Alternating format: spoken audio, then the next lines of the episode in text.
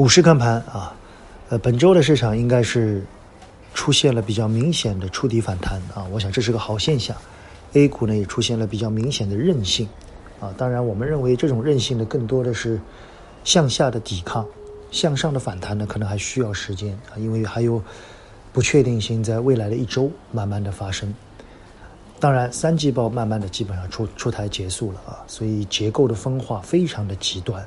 每天涨跌幅的品种，一个又一个的与三季报密切的相关。三季报以后，我们给大家两个建议：一个，你必须要在这其中找到真成长。我们看到大量的科技股下跌了，里面很多的公司其实是伪成长，或者我们以前说你估错了，它不是成长股，它是制造业公司，是周期股。所以你要在这里面找到真正的科技股，而且是真成长。第二，找到稳增长。部分的消费，包括蓝筹，其实他们的稳增长是不错的。然后与估值去做匹配度，四季度注定是结构性的行情，真成长和稳增长才是核心关键，好吗？